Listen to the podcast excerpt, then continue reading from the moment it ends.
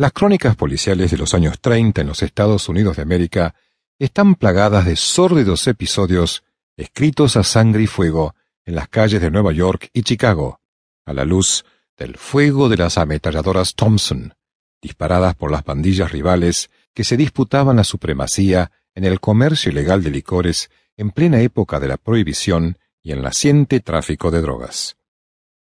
De entre los capos del crimen organizado, destacaría un inmigrante de la Bella Italia, un gángster como hubo pocos,